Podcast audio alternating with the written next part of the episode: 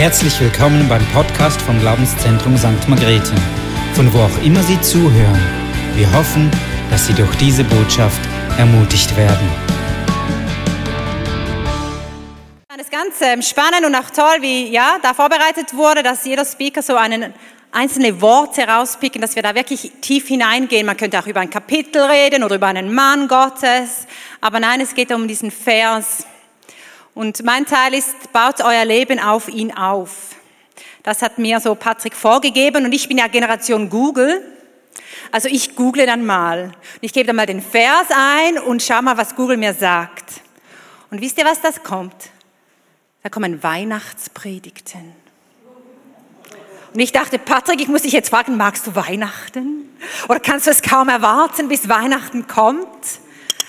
Und ich dachte so, hä? Und als ich lese da Kolosse und was hat das mit Weihnachten zu tun? Wir reden über verwurzelt sein, über das Leben bauen, über das Fundament. Und als ähm, Lucy da über den Herzschlag gesprochen hat, ich bin Intensivpflegefachfrau, Ips Schwester. Ich arbeite auf der Intensivstation. Alle Patienten sind am Monitor. Wir beurteilen immer wieder den Herzrhythmus, haben extra Geräte für den Herzindex. Und da gibt es auch ganz, ganz, ganz viel dazu. Das werde ich euch nicht alles, keine Angst, nicht erzählen. Aber da habe ich gerade so gemerkt, da juckt mein Herz, da kommt auch mein Fachwissen. Aber ich möchte nicht über das, über Heartbeat reden, sondern über das Fundament und wenn wir über Fundament reden, dann ist wohl das einfache Bild nicht ein Patient auf der Intensivstation am Monitor, sondern Baustellen. Ich weiß nicht, wer von euch arbeitet auf dem Bau. Ihr seid meine Helden, weil ich verstehe nichts davon und bitte entschuldigt dann auch, wenn ich das so nicht sehr im Fachjargon ausdrücken kann, wie ich das könnte, wenn ich euch über Herzrhythmusstörungen etwas erzählen müsste. Und wir wohnen in einem ruhigen Dorf in Tergewilen am Bodensee, am See rein. Wir schauen so nach Konstanz. Wir gehen da auch einkaufen. Wir gehen da essen mit Nosas, wenn sie uns besuchen. Ähm, da haben wir so ein bisschen Großstadt-Feeling. Also für die Deutschen ist Konstanz ja vielleicht ein Dorf, aber für uns Schweizer ist Konstanz eine tolle Stadt. Und in unserem kleinen Dorf sind wir umgeben von Baustellen seit zwei Jahren. Die haben die Straße saniert und dann da ein Haus gebaut und da ein Wohnhaus. Und für mich sind Baustellen irgendwie so ein Loch, das da der Backer buddelt und irgendwann gießen sie Beton und irgendwann kommen Wände und irgendwann steht da ein schönes Haus. Und ich habe da dieses Bild gefunden, auch bei Google natürlich, und das ist in Rorschach. Sie haben hier von der Kirche in Rorschach, ihr seid ja vernetzt mit St. Margrethen, und unter diesem Bild stand, das Fundament ist das A und O jeder Baustelle. Das sagt das Rorschacher Echo. Und ich dachte, boah, das ist ja voll biblisch. Weil Jesus ist unser Alpha und Omega, er ist unser Fundament, er ist unser Anfang und unser Ende. Und ich bin früher geritten und ich habe es geliebt, wenn ich dann da in Ermatingen, da sind da die Schönen und Reichen, die wohnen oberhalb, die sehen auf den ganzen Untersee, Insel Reichenau. Und wenn ich mit dem Pferd vorbeigeritten bin, dann war ich hoch genug, um eben über den Gartenzaun zu schauen. Die schönen Häuser, die schönen Gärten. Wenn ich Glück hatte, sah ich da irgendwo ins Wohnzimmer, weil ich mich immer wundern, wie, wie, wie wohnen andere Menschen? Was haben die? Wie, wie ist das eingerichtet? Und ich sehe dann das Äußerliche, ich sehe das Schöne, ich sehe vielleicht das Unkraut, das seht ihr bei uns auch im Garten. Aber das Fundament, das sehe ich nicht. Ich sehe eh das Äußerliche, aber Gott, Gott sieht unser Fundament. Und ihm ist das wichtig, dass unser Fundament gebaut ist. Und wie bei der Baustelle ist das Fundament das A und O und auch für uns Christen, für unser Leben mit Gott. Und ich glaube, nicht nur für uns Christen, für jeden Menschen ist das Fundament so wichtig. Und ich glaube, wir können äußerlich den Schein wahren und wir sind ja eben so Instagram-Generation oder Filter hier, Filter da. Ich weiß, ich bin auch auf Instagram, aber keine Ahnung, wie Filter funktionieren. Ähm, Wenn wir in Krisen kommen, und ich glaube, das haben wir auch gesungen, die Lieder haben mir sehr gefallen, vielen Dank, das hat sehr gepasst, dann kann sein, dass das Haus zu bröckeln beginnt und auch das Fundament. Und wenn das Fundament bröckelt, dann kommt unser Leben ins Wanken. Und ich glaube, wir sind ja Meister darin, den Schein zu wahren. Aber Gott möchte nicht, dass wir den Schein wahren. Gott möchte unser Fundament und er möchte unser Fundament bauen.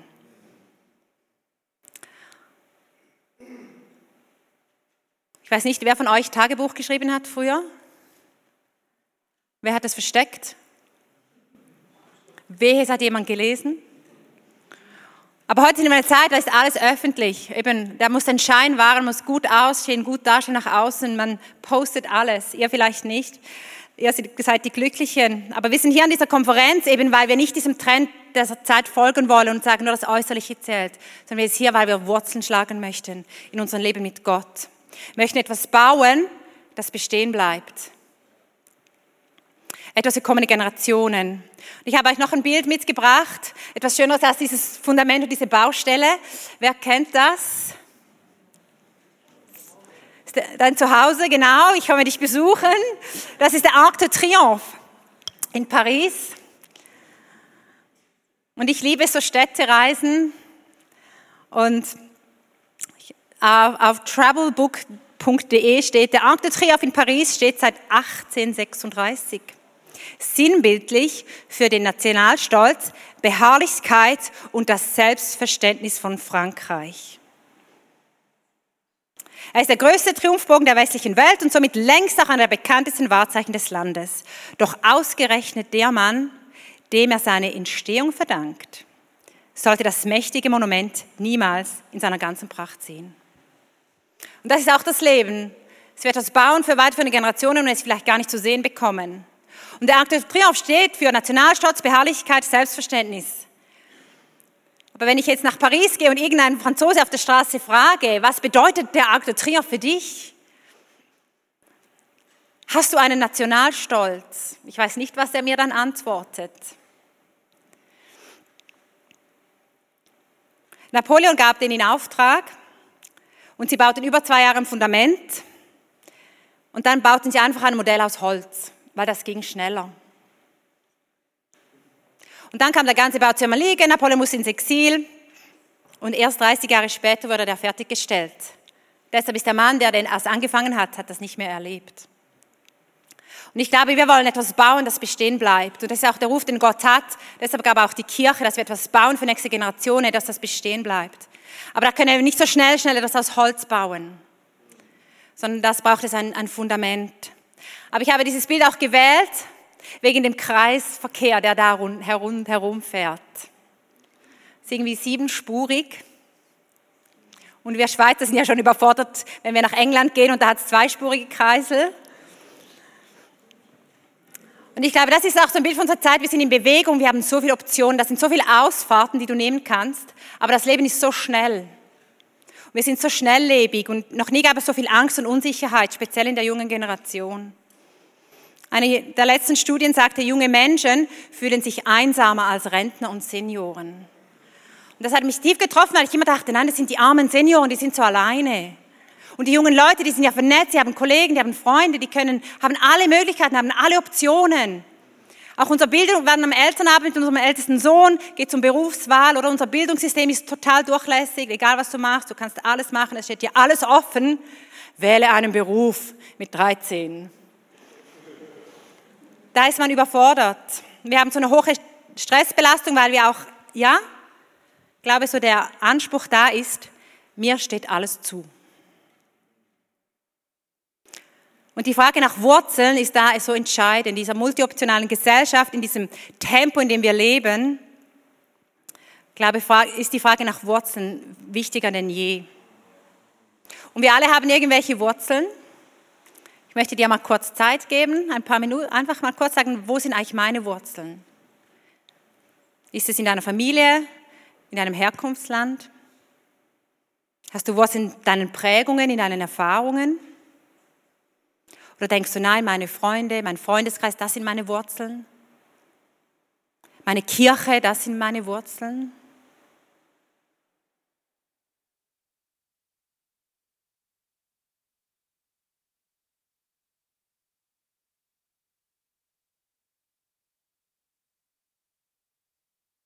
Wir alle haben Wurzeln und gewisse sind offensichtlich, andere sind vielleicht eben auch tief vergraben, dessen sind wir uns gar nicht bewusst.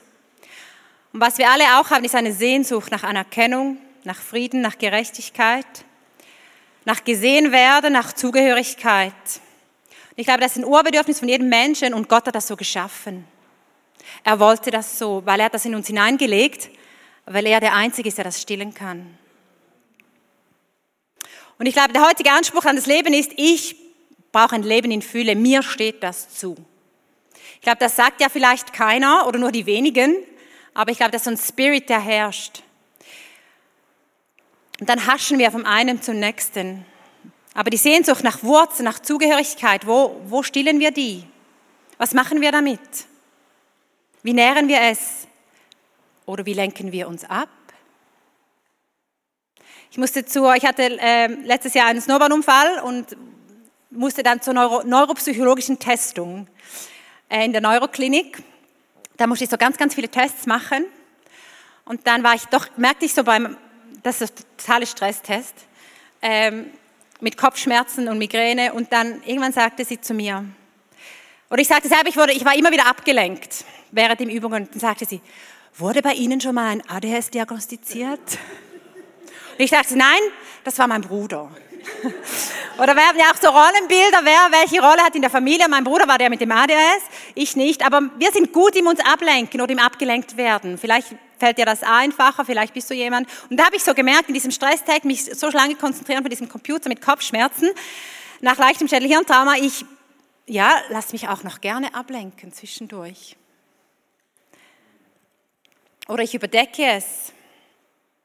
Eben, ich bin an der Induktionsherd und habe vier Pfannen gleichzeitig auf dem Herd. Aber ich möchte eigentlich ein Zitat weitergeben und da sagte jemand, wir alle tragen ein Kind in uns, das getröstet, genährt, gegründet und gefestigt sein möchte. Und ich glaube, Elternsein ist ein Geschenk, ist ein Vorrecht und ist eine Herausforderung. Es kostet Kraft, immer wieder Bedürfnisse der anderen zu stillen. Und was ist mit meinen eigenen? Aber Gott ist ein Vater und er kennt deine Bedürfnisse und er möchte sie stillen.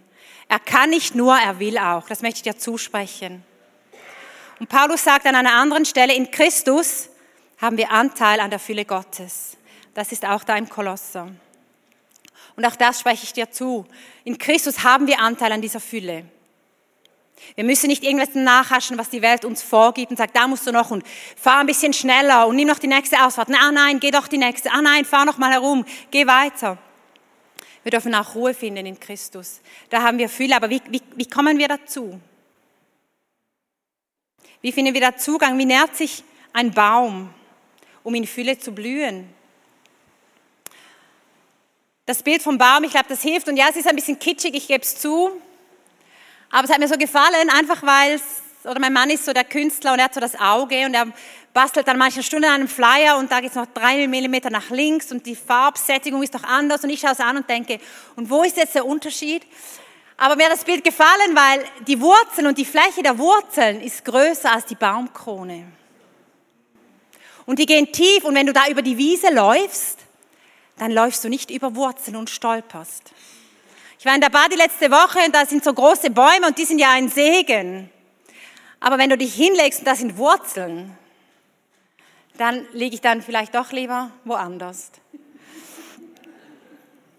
Und die Bibel fordert uns auf, in Christus Wurzeln zu schlagen. Und ich glaube, das ist die Essenz des christlichen Glaubens. Und da machen wir, wissen wir auch wieso, dass es um Weihnachten geht in diesen Versen. Weil es ist Christus, es ist kein Ort, es ist keine Kirche, es ist ein Mensch. Und ein Mensch, der Mensch wurde für dich und für mich an Weihnachten. Es sind keine toten Rituale, es sind keine Gesetze. Es ist auch nicht einfach blinder Gehorsam. Eben, es ist nicht so, ich stülpe mir das Trikot über und jetzt kann ich so äußerlich sein wie ein Fußballprofi. Ich würde ja nie Bayern München tragen. Aber, aber das war so ein gutes Bild sondern es ist ein Mensch und es ist Beziehung. Und ich habe mich gefragt, wo hatte denn Jesus seine Wurzeln? Jesus aus Nazareth, geboren in Bethlehem. Oder soweit, das ist so Weihnachtsgeschichte. Er hatte Geschwister, er hatte Eltern.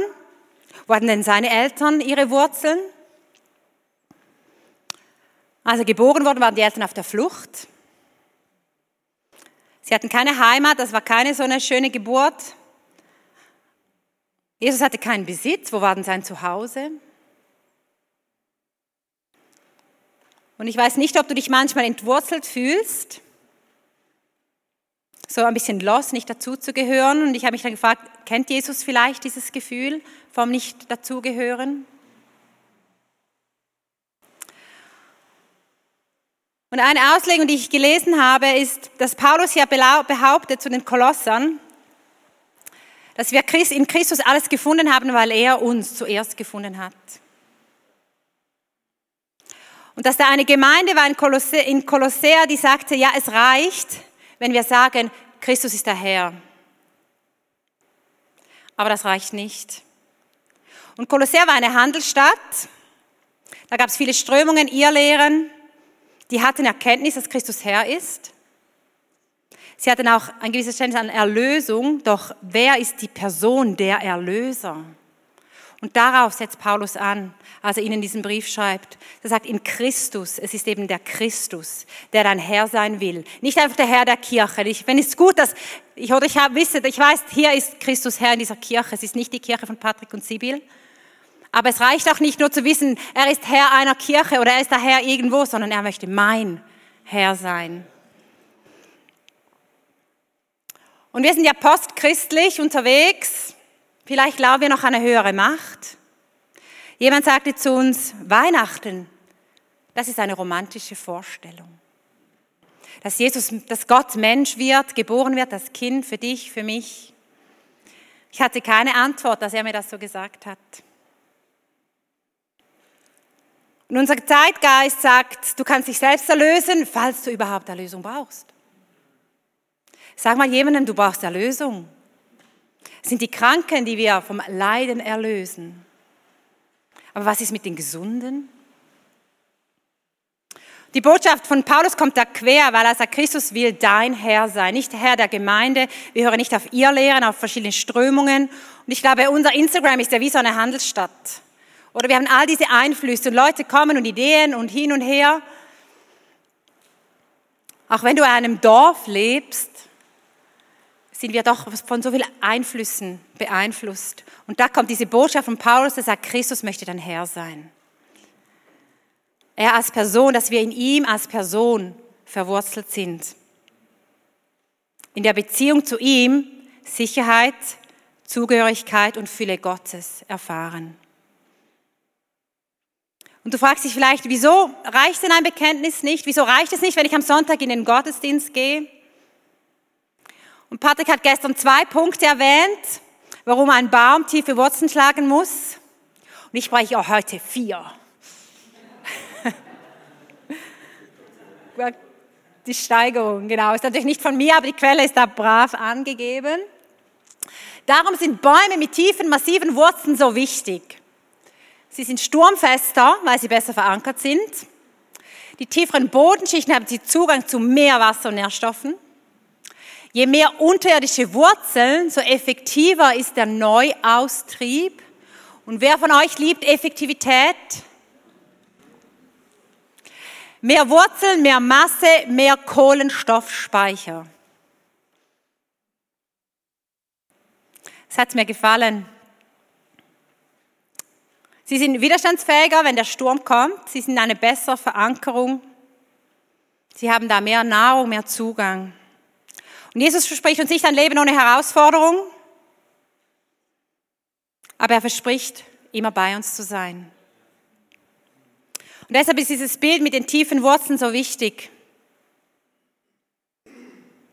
Und unser erstes Kind, das kam gesund zur Welt, da war alles noch easy, außer dass wir so ein bisschen doch unser Leben, unsere Ehe neu orten mussten mit Kind. Das läuft ja nicht so gleich weiter. Also wir haben das versucht. Wir dachten, ja, ja, ein Kind, wir machen gleich weiter. Und dann habe ich gemerkt, ach nee, geht doch nicht. Und dann wurde ich schwanger mit Zwillingen. Wir haben keine Zwillinge in der Familie. Und ich dachte so, wow, das ist jetzt doppelter Segen. Gott meint es gut mit uns. Dann habe ich einen Zwilling verloren und Benaja, unser Sohn, kam behindert auf die Welt. Sechs Wochen zu früh. Das ging dann alles ganz schnell. Es war hektisch. Und so der Anfang meiner Schwangerschaft war ganz ein anderer als das Ende. Ich bin so von gesunden, ich dachte so, ja Herr, gerne gleichgeschlechtlich, da kann ich sie gleich anziehen. Oder? Und, und doch jeder weiß, ah, mein, meine Patenonkel hatte ein, einige Zwillinge und ich habe bis heute, ich weiß nicht, wer wer ist. Wir haben so Vorstellungen, wie das dann wird. Und manchmal kommt es ganz anders. Und vorhin im Gespräch, im Vorjahr hat mich jemand gefragt, was hast du gemacht, dass du nicht bitter geworden bist durch diese Situation? Und in, auch in meinen Krisen, ich, einmal saß ich auf dem Sofa, das heißt, ich musste einfach weinen und der Mann sagte, was ist es denn, wieso weinst du, was hast du denn? Glaubst du, dass du das nicht verdient hast, ein behindertes Kind zu haben? Und ich, sag, und ich konnte nicht benennen, was es ist, weil es war einfach ein Schmerz und das musste irgendwie raus. Aber was ich auch, warum ich nicht bitter wurde, ist, weil ich eine Person kennengelernt habe im Spital. Die war Christin, hatte ein Kind weiß nicht was, der hatte wahrscheinlich Autismus oder irgendwas ganz Spezielles. Und die war so bitter. Und ich dachte, so will ich nie werden. Und nicht als Verurteiler ihr gegenüber. Das habe ich gestern gesagt, vergleichen bringt gar nichts, aber voneinander lernen bringt sehr wohl etwas. Auch von den Negativbeispielen. Und das war dann mein Gebet, sagte Herr, ich will nie bitter werden. Ich habe meine Kämpfe und ich pack's manchmal nicht aber ich will keine Bitterkeit, ich will keine bitteren Wurzeln, sondern ich will gesunde Wurzeln, die tief gehen. Und darum ist das Fundament so wichtig, in all den Stürmen, in all den Kämpfen, konnte ich ehrlichen Herzen sagen, ich wusste, Gott war immer bei mir. Ich habe mich nicht einmal von Gott verlassen gefühlt. In dieser ganzen Zeit, in dieser ganzen Unsicherheit. Und wir hatten ja den Namen schon, bevor ich schwanger wurde, so ein Jahr vorher, sagte Manuel, unser nächster Sohn nennen wir Benaja. Und ich dachte, ich hätte gerne ein Mädchen. Aber Benaja gefällt mir. Und Benaja bedeutet, Gott hat erbaut. Er hat ein Haus gebaut, er hat Nachkommen geschenkt. Und ja, ich habe den Zwillingen nachgetraut, ja, ich war überfordert, ja, ich hatte Ängste, die habe ich manchmal immer noch, ich bin manchmal immer noch überfordert. Aber Gott stärkt und trägt durch, wenn wir auf ihm als Fundament stehen. Wenn wir nicht auf unsere eigene Kraft bauen, sondern auf ihn. Ich habe gelernt, meinen Blick, meine Kraft von ihm zu empfangen, meine Wurzeln tief zu schlagen. Mich nicht zu vergleichen, sondern auch im Hier und Jetzt zu leben. Und dann kam, ich habe es heute im Workshop schon gesagt, dann kam ein Freund meiner Eltern, das ist ein großer Mann Gottes, Apostel, Prophet, der prophezeit über Nationen, der kam zu uns zu Besuch. Wir, wir haben ihm da Benaja vorgestellt und ich habe so ein Wort vom Herrn erwartet dass er mir irgendwas sagt und dann wird er geheilt oder das und das passiert oder so geht's weiter und ihr werdet ein drittes Kind haben. Und, äh. und er saß da, hat ein paar Fragen gestellt und irgendwie sagt er, tap on the grace every day. Zapfe die Gnade an jeden Tag. Er sagte nicht, ich bete jetzt für Heilung, ich mache jetzt das große Wunder, sondern sagte, du als Mutter oder ihr als Eltern, Zapf diese Gnade an jeden Tag und sie fließt weiter zu euren Kindern. War ich enttäuscht? Es ist einfach, eigentlich so einfach und doch ist es ja manchmal eben nicht so einfach. Wir erlebten turbulente Jahre, also nachdem wir die Kirche übernommen hatten von meinen Eltern. Meine Schwester ließ sich scheiden im Glauben. Mein Bruder stirbt, meine Mutter erkrankt an Brustkrebs. Ich war total erschöpft und fiel in ein Loch nach der Geburt von unserer Tochter. Als ich mich erholt hatte, hatte Manuel seine Krise. Dieses Jahr mussten wir einen Kirchenstandort schließen. Das sind ja, turbulente Jahre, die Gott uns manchmal hineinstellt. ich hatte letzten Jahr im März einen Snowboardunfall. Ich bin völlig unspektakulär auf meinen Hinterkopf gefallen. Ich glaube ja, ich musste bremsen wegen einem Skifahrer, aber ich weiß es nicht, weil ich mich nicht erinnern kann. Aber ich fahre auch Ski. Ich fahre eben beides, je nachdem. Oder eigentlich ging es ganz glimpflich, weil ich hatte keinen Schädelbruch, ich hatte keine massive Hirnblutung, ich hatte dann eine leichte Hirnblutung, hat sich dann im Nachhinein herausgestellt. Ich war kurz bewusstlos, ich hatte eben eine retrograde Amnesie. Ich habe immer wieder das Gleiche gefragt. Also bin ich jetzt umgefallen. Und ich war mit einer Arbeitskollegin da, die ist auch Ibs-Schwester, ist noch gut, wenn man da mit der Fachperson Skifahren geht und nicht ich war oft mit meinen Kindern unterwegs, war ich Gott dankbar, dass ich da nicht mit meinen Kindern unterwegs war. Und sie wusste dann auch was machen und sie wusste, das ist nicht gut. Wenn sie immer wieder das Gleiche fragt, das ist nicht gut. Und für mich war es, als ob Gott einfach mal Pause gedrückt hat. Ebenso, im ganzen Strudel, im ganzen Tun, im ganzen Wirken, im ganzen Gott nachfolgen, im ganzen Familien, hat Gott einfach mal Pause gedrückt. Ich hatte ganz lange Beschwerden mit Kopfschmerzen, Schwindel, Lärm, Lichtempfindlichkeit. Ich war überhaupt nicht belastbar. Und eines der schlimmsten, ich konnte nicht mehr laufen und auf mein Handy schauen. Ich glaube, die Jungen verstehen, wie schlimm das, das ist, wenn das nicht mehr geht. Du verstehst mich, danke schön. Und da musste ich mir wieder die Frage stellen, wer bin ich und worauf baut sich mein Leben auf? Auf mein ganzes Tun, auf meine Fähigkeiten? Was ist, wenn ich nicht mehr leisten kann? Und Gott hat mich immer wieder zurückgeführt und sagen, dein Leben baut auf mir in dieser Beziehung zu Jesus Christus. Es ist nicht mein Tun. Und dieses Fundament, das muss gebaut sein. Und ich möchte euch gerne eine Geschichte vorlesen von Schafen, Perlen und Häusern. Ich weiß nicht, wer dieses Kinderbuch kennt. Ich liebe diese Illustrationen von Nick Butterworth. Und das ist dieses, diese Geschichte vom Haus auf dem Felsen. Ihr kennt sie alle, aber ich finde diese Wortwahl, ich finde die so treffend, weil es sind so ganz einfache Sätze, aber die sitzen.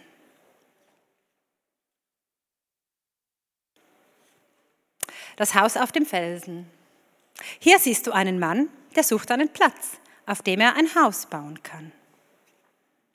Er klettert auf einen großen grauen Felsen. Ja, das ist ein guter Platz. Der Mann fängt an, sein Haus zu bauen. Das ist ziemlich anstrengend. Er ächzt und er stöhnt. Er ächzt und stöhnt und keucht und schnauft jeden Tag, bis das Haus fertig ist. Gerade noch rechtzeitig, sagt er. Es sieht nach Regen aus. Jetzt regnet es in Strömen, es die Blitze zucken, der Donner grollt, das Wasser steigt und steigt und platscht gegen den Felsen. Aber das Haus bleibt fest stehen. Der Mann war klug. Er hat sein Haus auf Felsen gebaut. Hier siehst du einen anderen Mann.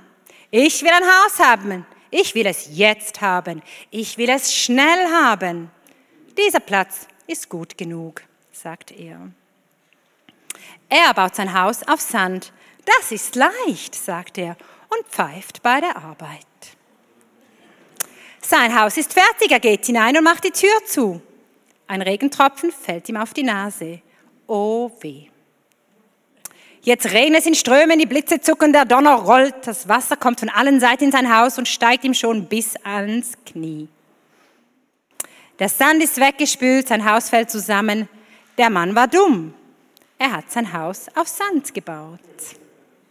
Jesus sagt, ich bin wie der Felsen des klugen Mannes. Wer mir vertraut, den lasse ich niemals umkommen. Finde, da ist so viel Wahrheit drin in diesen Versen. So schön dargestellt, ich will es jetzt, ich will es schnell, das war leicht. Der andere ächzt und krächzt und stöhnt, aber er baut sein Haus auf Felsen und er bleibt bestehen. Und um das noch theologisch darzustellen und nicht nur im Kinderbuch für alle Theologen hier, darum, wer diese meine Rede hört und sie tut, der gleicht einem klugen Mann, der sein Haus auf Felsen baute. Als nun ein Platzregen fiel und die Wasser kamen und die Winde wehten, stieß an das Haus, fiel es doch nicht ein, denn es war auf Fels gegründet. Und wer diese meine Rede hört und sie tut nicht, der gleicht einem törichten Mann, der sein Haus auf Sand baute. Als nun der Platzregen fiel und die Wasser kamen und die Winde wehten und stießen an das Haus, da fiel es ein und sein Fall war groß. Und dann kommt für mich der absolute Schlüsselvers.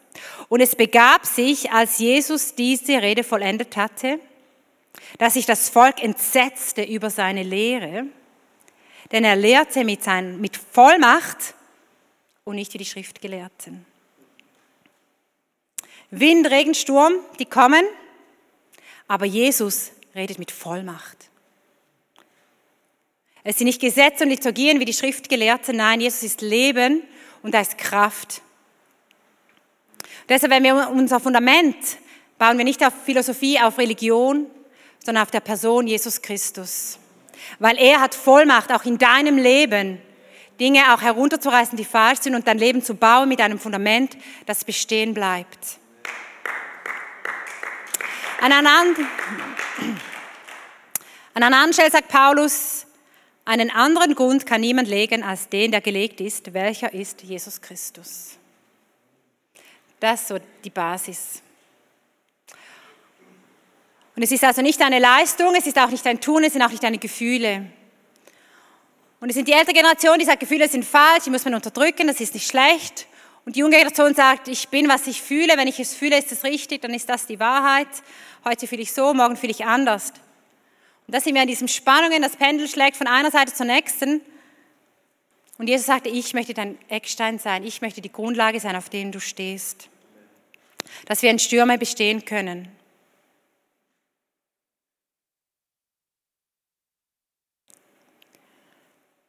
Bei Baustellen ist, es, ist der Beton das Fundament, das ist fix einbetoniert. Wurzeln wachsen, auch durch Beton und Teer hindurch. Das ist eindrücklich. Und wie ich schon gesagt habe, wenn du im Freibad bist und du legst dich unter einen Baum und du liegst auf Wurzeln oder du läufst und du stolperst über Wurzeln beim Wandern, ist das sehr mühsam und gefährlich. Und da ist Kraft, wenn Jesus sagt, ich rede mit Autorität, ist auch Kraft, um Zugemauertes zu durchbrechen. So das nächste Bild gern. Da ist ein Baum und der muss den Beton durchbrechen. Und das war ganz stark mein Eindruck, als ich mich auf diese Konferenz vorbereitet hatte. Wir alle haben Wurzeln, wir alle möchten diese tiefer schlagen, aber das sind auch Dinge in unserem Leben, die sind wie dieser Beton, da, so, sind wir so zu betoniert. Und ich glaube, dass Gott möchte das sprengen. Dass wir ein gesundes Fundament haben, dass wir auf gesundem Fundament stehen und nicht eingängig sind von Prägungen, von Verletzungen, von Erfahrungen. Dass wir tief gehen können.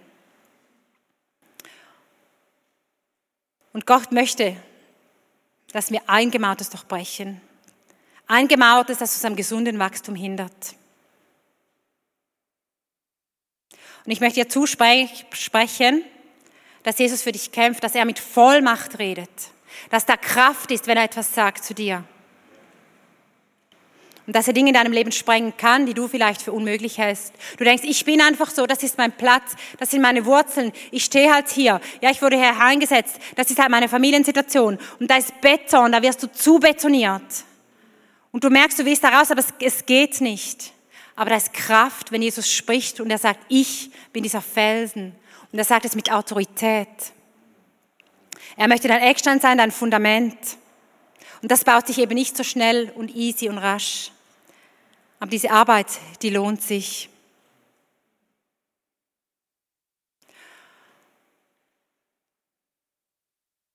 Und ein letzter Aspekt, den ich noch mit euch teilen möchte, ist, dass wir nicht nur auf diesem Fundament stehen, wir auf dem Arc de Triomphe und die Aussicht genießen. Mein Mann und ich gehen gerne auf Städtereisen und er will dann immer irgendwo in die Höhe Aussicht genießen. Wir waren in Rom und dann gingen wir da in die Kuppe vom Petersdom. Das war echt ein Erlebnis. Ich dachte, wenn jetzt irgendwer einen medizinischen Zwischenfall hat, und da kamen so diese Gedanken. Aber die Aussicht zu genießen, das ist wunderbar, wenn du Tourist bist. Oder dann stellst du dich auf den Arc auf die Kuppe des Petersdoms und genießt die Aussicht über die Stadt. Aber ich glaube, Gott möchte nicht nur, dass wir auf dem Fundament stehen wie Touristen, die den Ausblick genießen, weil das wäre ja Ferien und nicht reales Leben. Sondern er möchte, dass wir unsere, tief, unsere Wurzeln tief verschlagen, dass wir effektiv auch für den Neuaustrieb sind, dass da Wachstum geschehen kann, auch für andere Menschen. Dass wir kräftiger werden und uns ausbauen, dass wir Stabilität geben für andere, dass wir Schatten sein können für andere Menschen, dass sich in unseren Schatten stellen können und sich ausruhen können, sich auftanken können, mal tief durchatmen. Den ganzen Tag in der brütigen Hitze bis wie letzte Woche, wenn du da in den Schatten kommst, denkst du, oh, das ist ein guter Ort. Und ich glaube, Gott möchte uns zu solchen Bäumen machen, die stabil sind, die genährt sind, die Schutz geben, die Früchte bringen, die Zuflucht sein können für andere Menschen. Aber große Bäume können auch kleine Bäume am Wachstum hindern. Weil sie alles überdecken können und sich so breit machen, dass Junge nicht wachsen können. Und deshalb tragen wir alle auch eine Eigenverantwortung, die wir nicht abschieben, selbst zu wachsen. Mir persönlich, du, ganz für dich, ich für mich, und ich kann das nicht machen als Ehefrau von Emanuel, weil er ist ja der Pastor und darum muss ich. Oder es läuft ja automatisch. Das wünschen wir ja uns als Pastorenfrauen, dass das dann alles so automatisch geht. Ne? Aber das geschieht es nicht, im Gegenteil. wir alle haben eine Eigenverantwortung, dass wir wachsen, dass wir selber heranwachsen zu so gesunden Bäumen. Und deshalb meine Frage zum Schluss, wo liegen deine Wurzeln? Auf wen baust du dein Leben? Wer oder was gibt dir Schutz und Sicherheit, Bedeutsamkeit? Und Jesus lädt dich ein, ganz nah bei ihm zu sein, aber auf diesem gesunden Boden, eben auf dieser gesunden Wiese und nicht eingepfercht in Beton, wo der Same, die Wurzeln wie ersticken und sich einen Weg herauskämpfen müssen.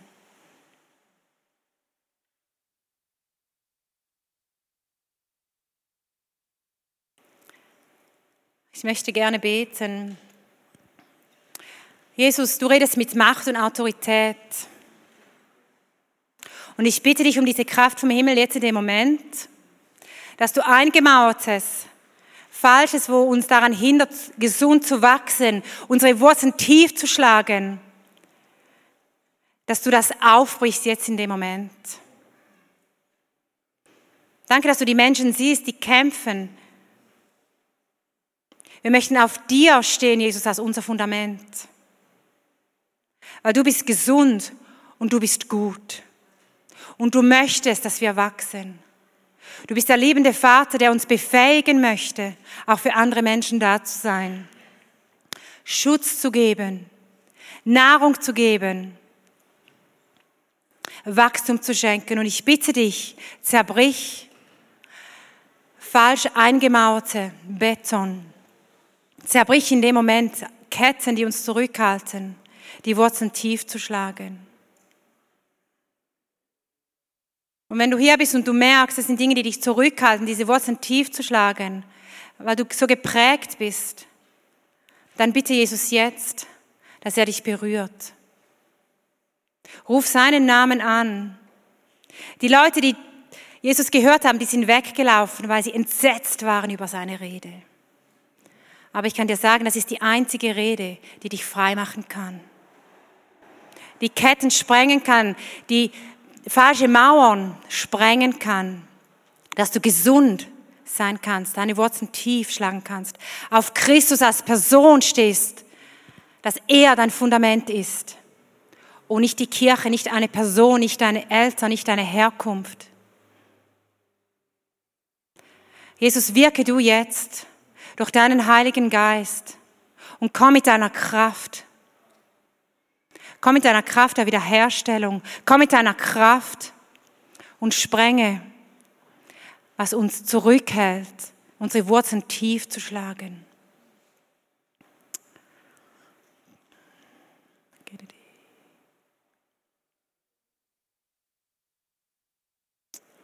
Wir sagen, du bist unser Herr, du bist unser Eckstein, du bist unser Fundament. Danke haben wir an dir Anteil an der Fülle Gottes. Und ich bitte dich, lass die Fülle Gottes fließen jetzt. Lass die Fülle Gottes fließen. Gieße aus, Heiliger Geist. Gieße aus, Fülle, Nahrung, Wasser, was auch immer wir brauchen. Dünger. Gieße aus. Danke, siehst du, was jeder braucht. Und danke bist du ein Gott, der gerne gibt. Halleluja, wir ehren dich, Jesus. Danke dürfen wir von dir empfangen. Wir empfangen von dir.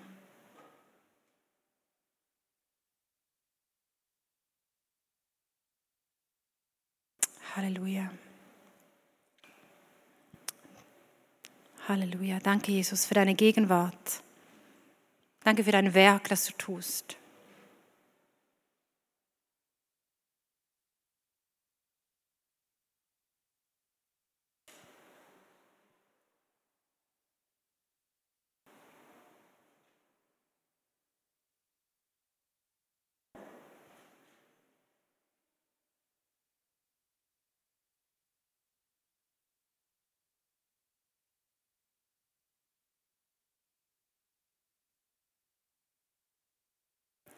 Danke für die Wirkung, für das Wirken deiner Kraft, deiner Macht, deiner Vollmacht. Halleluja. Amen.